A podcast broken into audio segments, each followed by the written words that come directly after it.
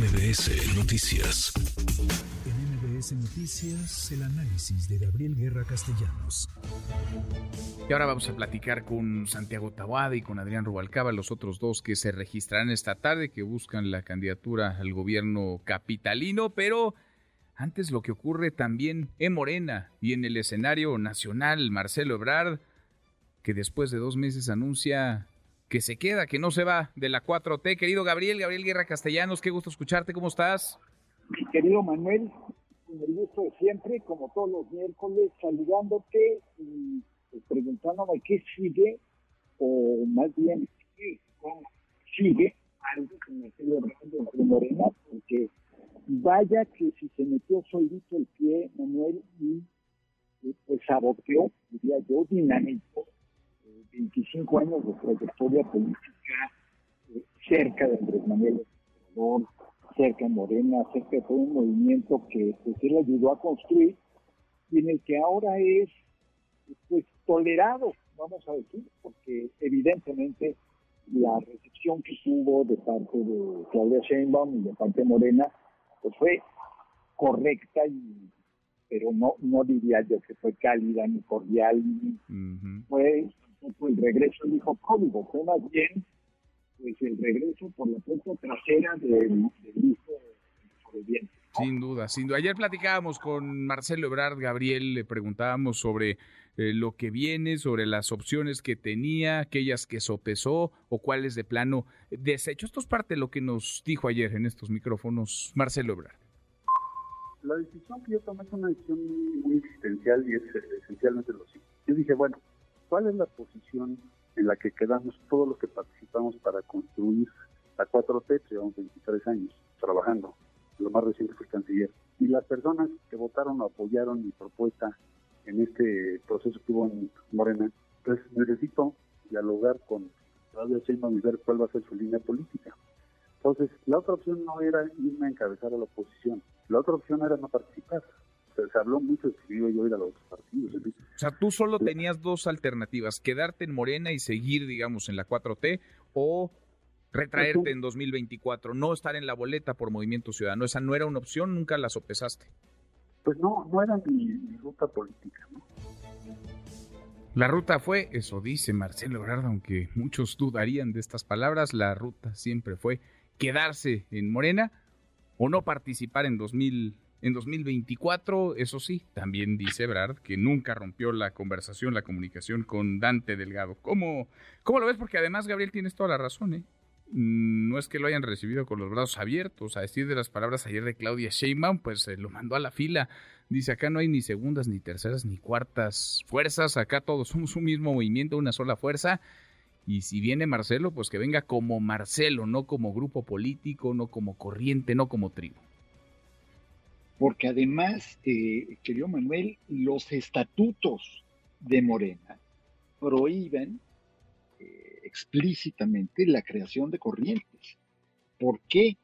Porque la experiencia de las tribus en el PRD, pues, eh, hizo complicadísima la conducción de ese partido, la vida interna de ese partido, y porque cualquier, te lo pueden decir los chuchos, pero te lo puede decir cualquier otro experredista, que eh, el tema de las tribus en el PRD fue lo que finalmente hizo inviable ese partido y lo que le facilitó tanto a Andrés Manuel López Obrador la creación de Morena, porque más allá de el evidente eh, liderazgo de López Obrador en, los sectores de la izquierda histórica mexicana, eh, pues un partido así, pues ni quien quisiera estar. Cada, cada asamblea era, parecía una, una batalla campal.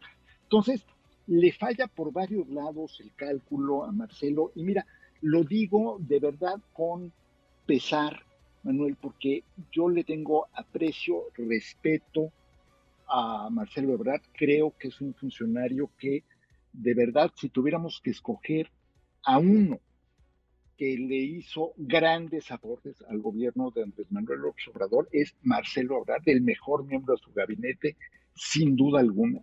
Eh, y digo, ahí están, eh, para quien lo quiera debatir, para quien lo quiera discutir, ahí están las pruebas a la vista, las vacunas, la crisis migratoria con Estados Unidos, desactivar a Donald Trump, en fin, eh, y al mismo tiempo ser interlocutor acá con empresarios, con muchos sectores. Eh, y todo eso ahora en una serie, Manuel, de fallas de cálculo. Un político tan hecho, tan probado, me cuesta trabajo entenderlo, porque se equivoca primero pensando que es realmente él el eh, favorito en la contienda. Segundo, no dándose cuenta de todas las señales de que eh, Claudia Sheinbaum llevaba mano, no solo en, el corazón y en el ánimo del presidente de la República, sino también en las encuestas. Digo, al final, la ventaja fue de dos dígitos, no fue, no es que Marcelo perdió por dos puntos porcentuales, y en todas las encuestas, tanto las que usó Morena como las de los medios de comunicación, creo que había una de una firma probablemente contratada por el movimiento de Marcelo que lo daba como, eh, como ganador. Todas las demás coincidían con las encuestas que dio a conocer Morena. Entonces, esa tampoco la leyó. Después leyó mal lo que podría o no lograr con un intento de semi-rebelión, eh, ese no presentarse, no levantarle la mano a Claudia, etcétera, que se vio muy mal hacia dentro de Morena. Además, quien conozca a López Obrador y sepa cómo funciona López Obrador, sabe que si algo no perdona es la deslealtad o la duda, y en este caso el dudo. Eh, lee mal después las posibilidades de este movimiento que eh, se lanzó a buscar y que pues, es muy difícil en tan poco tiempo construir una cosa sólida, representativa, y no, y no me extiendo más en los errores de cálculo de lectura, pues Manuel, pues porque sé que, sé que tenemos el tiempo Oye, a ver, dicen, Gabriel, que en política nomás se comete un error, los demás son consecuencias de ese primero, y Marcelo Ebrard se equivocó metiéndose en una competencia, una contienda que tenía ganadora definida desde antes de comenzar, porque las encuestas no se movieron, es decir, el triunfo de Sheinbaum mm. al final fue por el margen que las encuestas marcaron un año, un año y medio, dos años, dos años atrás. Y lo de Marcelo, pues sí llama la atención. Ahora, eh, no hay engaño, ¿no? Parece que Marcelo Ebrard sabe en dónde está, sabe cuáles son las reglas, sabe los usos y costumbres, las formas que le gustan, las que no al presidente, y aún así permanece. O lo tiene muy agarrado, o de plano no tiene salidas, no tiene alternativas. Es que yo creo que no tiene, no tiene para dónde ir. Mira, yo, yo te diría, el cálculo de buscar la candidatura en sí no estuvo mal, se valía. ¿Por qué? Porque creo que alguna vez usamos tú y yo el símil del Checo Pérez con Verstappen. Eres el número dos. Si el número uno se despista, se derrapa, se cualquier cosa, pues llegas tú, porque has ido cuidando el segundo lugar consistentemente. Yo pensaba que esa era la jugada y la apuesta de Marcelo Ebrard. Hacía todo el sentido del mundo. Lo que no hacía sentido era creer que realmente podía o que iba a ganar y eh, toda la conducta después. Todo es consecuencia de la primera, digamos, yo no sé si llamarla ilusión o llamarla engaño eh, o autoengaño, porque evidentemente se creyó una historia que vete tú a saber quién le vendió, de que era competitivo, de que realmente podía ganar, de que podía calambrar al presidente y a Morena pintando con salirse. En, fin, de verdad, quien lo convenció de todo eso, eh, uno vive en otro planeta, Manuel, y dos, tal vez no lo sepa, pero es el peor enemigo de Marcelo Pues sí, quien pues le haya aconsejado. Malas, malas decisiones, seguramente le darán, ¿qué te gusta? ¿El Senado? ¿Y ya? ¿Su escaño? ¿Y ya? Pues ¿Para él? Y ya, hasta ahí. Pues si muy bien, si es que le dan muy bien le va, si muy bien le va, creo que está siendo muy, muy generoso porque pues a estas alturas ya, pues sí.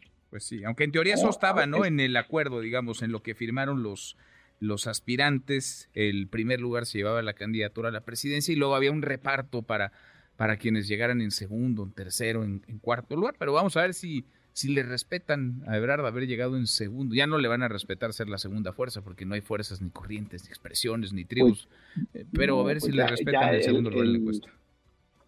A ver si se lo respetan y a ver, eh, eh, a ver, Manuel, si, todavía están en ánimo de darle un trato, pues digamos, un trato preferencial o simplemente pues le van a decir, mira, aquí está la fila, hay muchos, aquí está la fila, fórmate y a ver si alcanzas. Pues sí, pues Entonces, en fin, sí, una, una cadena de desperdicios este, realmente lamentable, mi querido, Manuel, pero pues mira, ya vimos hasta el mejor cazador, se le va eh, la liebre, se le va el cálculo político, el gran estratega Marcelo Ebrard, eh, pues bueno, nos deja a todos preguntándonos qué diantres quiso hacer. Ya dijo que en 2030 lo intentará de nuevo.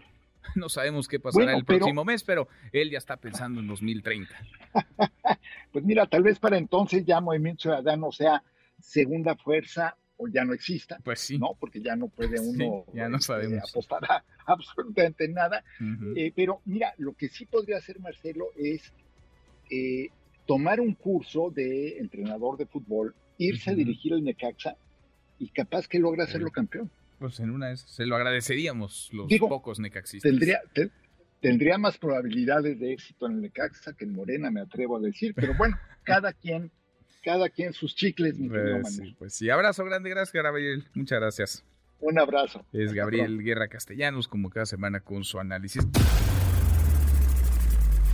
Redes sociales para que siga en contacto: Twitter, Facebook y TikTok. M. López San Martín.